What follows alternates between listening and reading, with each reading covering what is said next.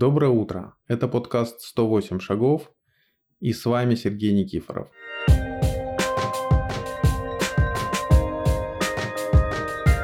Сегодня мы поговорим о стыде, о том, что это за чувство, что он нам дает, чего он нас лишает и как он может разрушить всю вашу жизнь. Не только вашу, но еще и всех будущих поколений.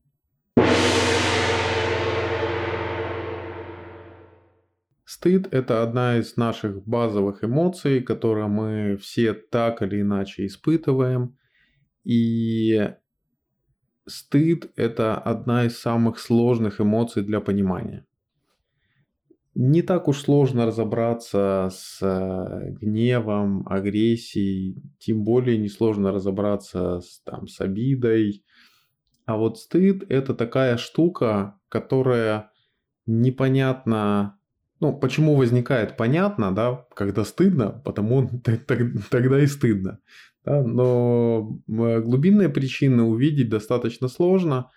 И стыд сковывает, и поэтому непонятно, как с ним справляться. Единственный действенный способ справляться со стыдом – это преодолевать его каким-то способом. Да? То есть создавать условия, когда ну, просто остановиться невозможно. Сейчас мы не будем бороться со стыдом.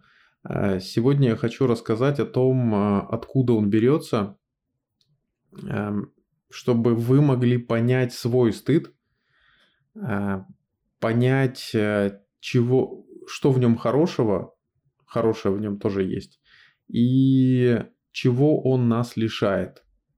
Потому что, ну, по-хорошему, стыд это неплохое чувство ну, не бесполезно это уж точно. Потому что если бы не стыд, то мы бы себя во многих вещах не сдерживали. Ну, хотя, может быть, и не мы, а, а другие. Ну, в общем, э, бесстыдное общество – это тоже трудно. Да? Но э, важно, эм, важно во всем нужен баланс. Поэтому давайте сначала разберемся о том, что же это такое. Само чувство стыда возникает тогда, когда мы э, не справились э, с управлением собой, причем не просто собой, а разрушительной частью своей силы. То есть, когда мы нечаянно что-то разрушили, просто у нас не получилось ну, направить свою разрушающую силу или сдержать ее, и поэтому нам стыдно. Причем само чувство стыда, если вы вспомните ситуации, когда вам стыдно, то можно легко заметить, что тело в это время находится в, буквально в оковах. Да? То есть мы буквально сков... стыд сковывает движение. То есть когда нам стыдно, иногда даже невозможно пошевелиться. Ну, если это прям очень стыдно. Единственное движение, которое способно разморозить оковы стыда, это бегство. Ну, по-хорошему, да? И а, весь секрет прячется вот в этой разрушающей силе. У нас есть, ну, вообще есть три части силы. Есть э, созидающая, ну, даже не части, три аспекта силы, правильнее сказать.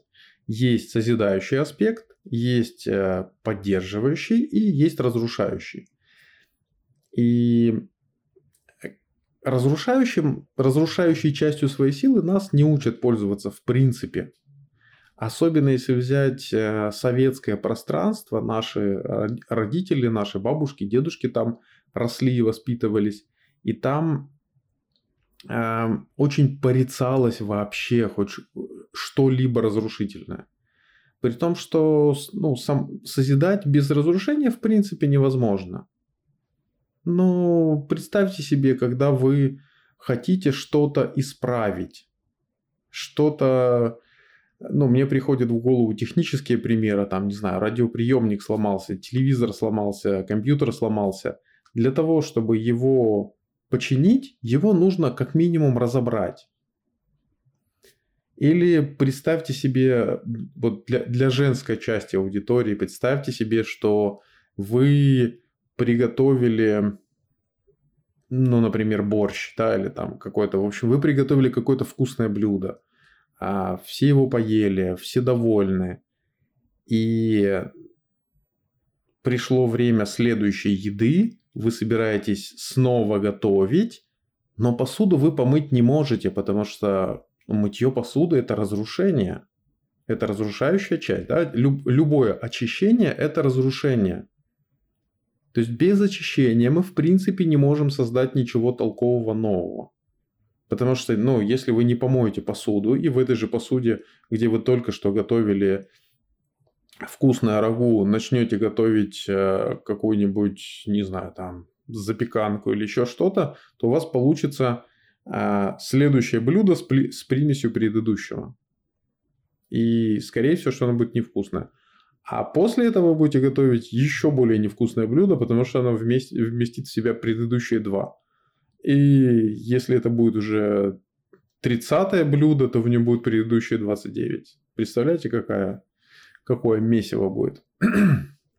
Но ни у кого не возникает вопросов с тем, что нужно мыть посуду, нужно мыть себя, нужно чистить зубы, ну и так далее. Да? Ни у кого не возникает идея о том, что не надо ходить в туалет. Потому что это же тоже разрушение, да? Мы выбрасываем часть того, что принесло нам пользу. Но управлять, э, управлять разрушающей силой нас не учат, потому что, ну, например, если, э, если говорить о том, что э, ненужные или разрушаю или плохие отношения их нужно завершать, то есть разрушать, этого нельзя. Нельзя сказать, там, нельзя грубо остановить человека, который нарушает ваши личные границы. Так нельзя, да, то есть у нас есть куча социальных установок, чего нельзя. Мы сейчас разберем, откуда они берутся. Да? То есть э, сам принцип стыда в том, что э, я не справился со своей разрушающей силой, я что-то нечаянно разрушил. Ну, например, давать вот э, такие более бытовые примеры. Э, нам, например, мы стыдимся своего голого тела. Это естественно, ну, как бы он достаточно естественный, этот стыд. И что случится, если вдруг кто-то увидит мое голое тело? Что тут разрушительного? Разрушительная энергия в, чё, в чем она заключается? В том, что я своими действиями, ну или бездействием, да, то есть я как-то там не прикрылся или наоборот открылся э, в ненужном месте, и я разрушил у себя в голове в первую очередь мне, э, свой образ э, ну, не знаю, добропорядочного человека, например. Потому что недобропорядочные ходят голыми, а добропорядочные не ходят. У меня такая картинка, например. А, в том числе я могу разрушить и мой образ у кого-то в голове о том, что я вот такой добропорядочный. А, или еще более бытовая ситуация. А, представьте, что вы сидите за столом и нечаянно Э, не удержали воздух нижним лицом спины. Да, у вас получилось пукнуть нечаянно за столом. Представляете? То есть, ну, в бывшем Советском Союзе, скорее всего, это постыдное действие, и такой человек э, сразу покраснеет, посинеет и, возможно, убежит. Или свалит все на соседа, чтобы не подумали о нем. А в Германии, например, это вообще нормально. Никто даже не обратит внимания. А на приеме у английской королевы все сделают вид, что не обратили внимания, но все обратят внимание. Да? Ну, то есть зависит уже а, от социальных норм. Но так или иначе, такое действие, оно разрушает мой а, некий сияющий образ. Да? То есть а, всегда, когда мы чувствуем стыд, это значит, что мы а, не справились с разрушительным аспектом силы, не смогли с ним совладать. И для того, чтобы такого не происходило, мы, собственно, сковываем себя. В этом и есть основной положительный механизм стыда, да, то есть основная польза стыда в том, что я себя сковываю, чтобы сдержаться, чтобы такого не произошло в следующий раз, чтобы я еще больше не опозорился, да, чтобы я еще больше э, не, не разрушил чего-то.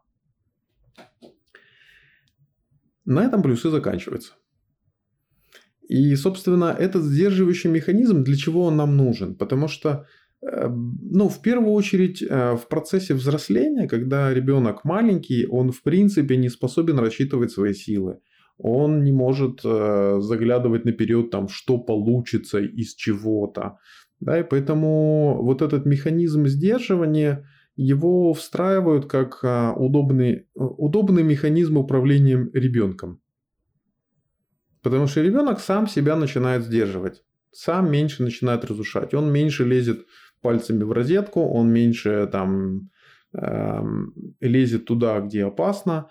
И таким образом э, нам проще, нам с ним проще.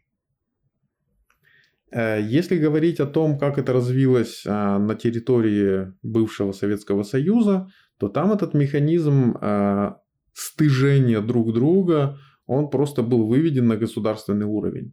Стыдить других, осуждать других было не просто нормально, это было хорошо. За это вознаграждали. Вспомните все эти, ну, кто помнит, да, или кто, как, как минимум в фильмах мы это видим, все эти партсобрания, собрания, комсомольские собрания, пионерские собрания, когда там кто-то что-то сделал не так, кто-то там накуролесил условно, и его всем колхозам обсуждают, какой он плохой, как это стыдно, как ему, как он там должен краснеть, синеть, зеленеть и, и вообще. Да? А, вот этот, то есть, э, этот механизм стыжения, он был просто вознесен э, в что-то сверхъестественное. И, э, ну, это, это помогало поддерживать э, такую мертворожденную социалистическую доктрину. И, и в общем-то, ну, для Советского Союза это было хорошо, потому что это поддерживало, собственно, сам Советский Союз. А сейчас это не нужно, сейчас это неестественно, но это мешает нам жить, потому что мы живем в этих оковах, и мы сейчас мы разберемся, что что это дает нам, какие разрушения это дает нам для э, будущей жизни. Если мы посмотрим, я, я уже говорил о том, что есть три части, э, три аспекта нашей силы. Созидающая, поддерживающая и разрушающая.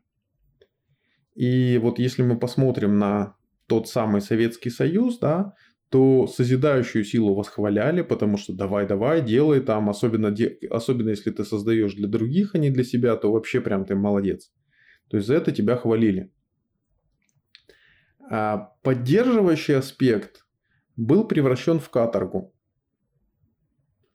А что такое поддерживающий аспект? Э, поддерживающий аспект это, это, это, ну, это, этот аспект больше всего относится к балансу.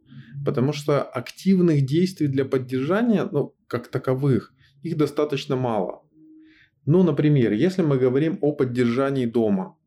Вот есть у нас обычный построенный кирпичный дом. Что нам нужно, чтобы его построить?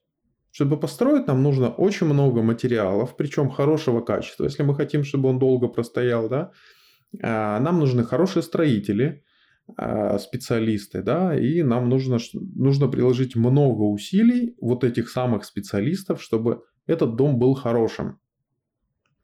Когда сам дом хороший стоит, то для, того, для поддержания его стояния усилий сравнительно мало. Ну, по сравнению со, с созиданием намного меньше. Нам нужно что? Там, раз в несколько лет э, нужно там как-то подчищать или обновлять фасад, там раз в 10 лет э, проверить покрытие на крыше. Э, но то, что там чаще всего нужно делать, это уборка в доме, это поддержание темпера... температурного режима, то есть так, чтобы он не, не замерзал, да, чтобы не было морозов внутри. И, эм, и в общем было чисто, да, если нам, если, если говорить о том, чтобы нам комфортно было там жить, то это в основном это поддержание чистоты и некого температурного режима. Все, да, то есть усилий сравнительно мало. Но из вот этих, небольших усилий сделали очень трудную рутину. Я вот, ну, я очень мало знаю людей, которые любят убирать. Я знаю, слава богу, такие есть, но, но их реально мало. Большинство людей не любят убирать, потому что э, туда э, сама идея поддержания, она хранит в себе очень много давления, потому что надо, да, то есть вот это как раз э, убирать мы хотим э, часто не для того, чтобы было чисто, а для того, чтобы было не стыдно за грязь. То есть мотивация стыда сюда просочилась. Ну а разрушающую энергию очень жестко порицали в любых проявлениях, да, и если, ну как бы ее скрывают, чаще всего все проявления разрушающей энергии, которые неизбежно нужны всегда в жизни, э, их э, подсовывали под видом созидающей энергии. Но созидающей эм, ее там нет. Да? Э, что получается? Да, если мы посмотрим немножко глубже, э, откуда берутся наши жизненные силы. Наши жизненные силы, вот вообще вся энергия для всех действий в жизни, для любого малень, самого микро маленького действия в жизни, для того, чтобы сказать слово, для того, чтобы вдохнуть, для того, чтобы выдохнуть, чтобы поесть, чтобы куда-то пойти, чтобы что-то сделать, это все, э, на это все расходуются жизненные силы. И все эти жизненные силы мы получаем эм, через наших предков от изначального источника. Мы можем опустить даже вот эту историю про род, э, там, каким образом мы получаем эту энергию. Но э, это, мы получаем эту энергию условно от Вселенной. Можно назвать это Богом, можно божественным началом, можно просто Вселенной, можно универсумом. Э, неважно, как вы называете это понятие, но это некая а, бескон... это некий бесконечный источник жизненных сил. А, и в этом изначальном источнике жизненной силы а, сила дер... точно так же содержит все три аспекта. А теперь давайте посмотрим, что происходит, когда мы начинаем включать стыд. То есть, когда мы начинаем отрицать свою разрушительную силу то есть свой аспект разрушительной э, своей силы. Мы привык... Э, сначала мы стыдимся, да, то есть начинаем его сдерживать, а потом мы привыкаем к тому, что это плохо, и начинаем его реально отрицать и пытаться из своей жизни исключить. А, но как мы можем, э, если мы всю эту энергию сразу в комплекте получаем от Вселенной, от Бога, вот эти все три аспекта одновременно. Нам нужно что-то придумать, чтобы защититься от разрушительного аспекта, который тоже к нам приходит. И для этого нам нужен, ну, единственный выход – это создать какую-то защиту. И вот здесь возникает самое жесткое, самое грубое нарушение закона иерархии, из-за которого мы разрушаем свою жизнь, еще и жизнь всех следующих поколений. Мы начинаем использовать энергию Вселенной или энергию Бога, созидательную часть энергии Вселенной, начинаем использовать для того, чтобы создать защиту от разрушительной части этой же энергии Вселенной. Понимаете, да? То есть мы мы, получается, мы уже начинаем отрицать не свою разрушительную энергию, а его разрушительную энергию, которая точно так же нужна для существования всего мира вообще в целом. Ну вы только, ну, представьте, если мы отрицаем разрушительную энергию э, Вселенной, что это значит? Это значит, что наши клетки в нашем теле не должны умирать никогда. И это значит, что за 10 лет мы за счет роста, добавления, деления клеток, да, мы должны стать как минимум в два раза больше по размерам. А за 50 лет во сколько раз больше трудно даже посчитать. Да? То есть мы просто вот мы должны нарастать такой горой, горой мяса да, какого-то непонятного. Ну, то есть представить э, человече... существование человеческого организма без разрушения э, невозможно. Внутри нашего организма всегда происходит разрушение, созидание и поддержание. Это естественные три части одного процесса. Это естественные три части жи- жизни. Ну, в ведах они называются гунами. И когда мы начинаем созидательную часть энергии, которую получаем, использовать для противостояния разрушительной части энергии, которую получаем, то получается, что мы все свои жизненные силы пускаем на то, чтобы э, удерживать вот это противостояние внутри себя. Как результат, у нас э, нету вообще сил на жизнь ну, просто не, не остается энергия, она вся уходит на противостояние, потому что она там в равных частях приходит. Разрушение, созидание, да, и вот мы, и получается, что мы в равных частях э, ровно противостоим. Ровно все в балансе. Все силы созидательные уходят на противостояние всем разрушительным.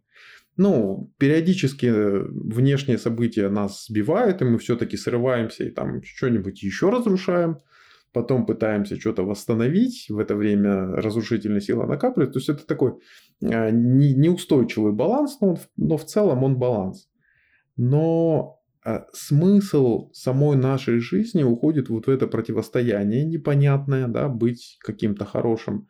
Из этих, ну, из этих идей стыда родились все программы про то, что там нужно быть хорошенькой для всех, да, или наоборот, нужно никогда нельзя ошибаться. А вот эти жесткие программы, они есть, и они реально приводят, ну, просто к катастрофам у людей. Я общаюсь э, со студентами на консультациях, я вижу, что это, э, это приводит просто к катастрофическим последствиям, когда мы реально обрезаем себе целые э, куски жизни, да, целые сферы жизни мы вырезаем, нам, нам туда очень хочется, мы там реально очень многого можем достичь, а мы их просто обрезаем, потому что ну так же нельзя. Нельзя сказать одно слово какое-то, нельзя сказать нет. И все, и поэтому я подписываю, э, ну условно подписываю договор а, или просто соглашаюсь э, несколько лет подряд делать что-то, что мне не нравится, просто потому что я один раз не решился отказать. То есть несколько лет своей жизни я выбрасываю кому-то, кто для меня не особо-то и важен, или вообще не важен, или даже его ненавижу. Разные ситуации бывают, да? И, и вот это все просто потому, что я один раз не, не решился сказать нет. Потому что это стыдно. Стыдно быть там злым или стыдно быть агрессивным или стыдно быть э, там как-нибудь не так выглядеть. И поэтому нормально выбросить несколько лет своей жизни. Или вообще всю свою жизнь. Просто потому, что я не решился. А, мы, получается, вот это противостояние, когда мы созидательную энергию направляем на противостояние своей же разрушительной, ну а точнее Э, энергии Вселенной, энергии Бога разрушительной. Да? Мы, мы его энергию созидательную противопоставляем его энергии разрушительной. Нам на жизнь энергии не остается. В результате нас ждет апатия, депрессия, смерть. Э, это, кстати, нужно будет отдельную тему про депрессию записать, она сейчас очень актуальна. Э, и самое главное, что мы ничего не можем передать своим детям, внукам, потомкам. Потому что все, что мы передаем, это программу внутреннего противостояния, которая не ведет ни к чему. И попробуйте найти в, такой, вот в таком противостоянии, э, можно ли обнаружить свой смысл жизни. Очевидно, что нет, потому что, ну, Э, если нету жизни, ну, нету энергии на жизнь, соответственно, нету жизни, соответственно, и смысла у этой жизни нет, потому что самой жизни нет. И поэтому э, все попытки найти предназначение, они приводят в никуда, потому что ну, невозможно определить предназначение в ничем. Если это просто слепое противостояние, в котором нету изначального, ну, изначально в этом нету смысла, э, то его там нельзя найти. Вот такая трудная история со стыдом. Э, как с ним, э, как с этим справляться, нужно добираться до, эм, нужно добираться до основ, а именно встречаться со своей э, разрушительной частью силы, осознавать ее и учиться ей управлять. Потому что, ну, собственно, почему мы не справляемся с разрушительной частью силы, а с созидательной справляемся? Ну, чаще справляемся, да, то есть мы с разрушительной чаще не справляемся, а с созидательной чаще, чаще справляемся. Просто потому что это сила, и силой нужно уметь управлять. Это как, ну не знаю, почему обычный водитель, который умеет э, водить э, ну, об, обычную машину легковую, да, вот а, а, почему он, скорее всего, не справится с болидом Формулы-1 или с самолетом? Просто потому, что там намного больше силы, там на несколько порядков больше силы двигателя, да, и э, человек, непривычный к этой силе, он с ней не справится. Почему мы боимся э, животных, ну, больших животных, там, некоторые боятся лошадей даже, ну, тем более уж хищников, мы там, слонов мы боимся. Хотя они там, они выглядят добродушными, вообще все. Но мы реально их боимся, просто потому что мы чувствуем, что силы там много, а у меня намного меньше, и я не уверен, что я справлюсь. Хотя есть люди, которые научились э, там с теми же хищниками или с большими животными управляться, и они их не боятся не боятся, потому что они знают, как справиться с этой силой, как, как эту силу направить в нужное русло. Не победить там слона или жирафа или льва, а направить в нужное русло так, чтобы это животное не представляло опасности. Вот с нашей разрушительной частью силы история точно такая же. Нам нужно просто э, научиться ее направлять. Потому что иногда наша разрушительная сила запускается просто от какой-то эмоциональной реакции, когда разрушать, ну, совсем не нужно. Мы не хотим, чтобы были разрушены, например, там отношения с этим человеком или, не знаю, мы у некоторых людей есть э, импульс там чего-нибудь бросать, когда они злые. Мы не хотим разрушить конкретно этот предмет, да. А, и в таких случаях нужно, естественно, сдерживать свою разрушающую силу. А в других случаях, наоборот, нужно давать ей волю и еще и подстегивать, чтобы поскорее разрушилось что-то. Да. Э, там, например, не знаю, вас встретили какие-то злые э, злые люди в подворотне и хотят у вас чего-нибудь забрать. И в это время как раз нужно на максимум свою разрушительную силу запустить. Вполне возможно. Но как минимум нужно разрушить соединение с этими людьми. Там, может быть, убежать, может быть, э, достать газовые пистолеты и, и, и пострелять, или там, ну, это зависит от ситуации, да, и зависит от конкретного человека. Но такой, то есть, когда, когда нужно отстоять свое, в это время нужно активно эм, нажимать педали газа, да, то есть активно запускать разрушительную силу. И для того, чтобы уметь сдерживать и ускорять, усиливать, усиливать силу, да, такая тут тавтология, эм, чтобы управлять этой своей разрушительной частью силы, ей нужно учиться управлять. А можно ли было научиться управлять э, разрушительной частью силы, если она у всех под запретом? Если это вообще нельзя, нельзя, нельзя даже думать об этом, нельзя даже, даже говорить об этом, даже называть, даже слова такого нет у нас. Для созидания у нас есть, а для, для разрушения у нас таких, у нас-то особо и слов нету нормальных. Ну, потому что, когда я говорю разрушительная часть силы, э, у вас вряд ли возникает ассоциация о том, что э, это, ну, например, разрушить э, свое Э, свой образ. ну вот как с, с обнаженным телом или с э, какими-нибудь там ошибками в этикете. Не возникает идеи, что это разрушительная часть силы, потому что в принципе они идеи не возникают, потому что нельзя. Надеюсь, что вам стало, стал понятней ваш стыд. И до встречи в следующих выпусках. С вами был Сергей Никифоров и подкаст «108 шагов».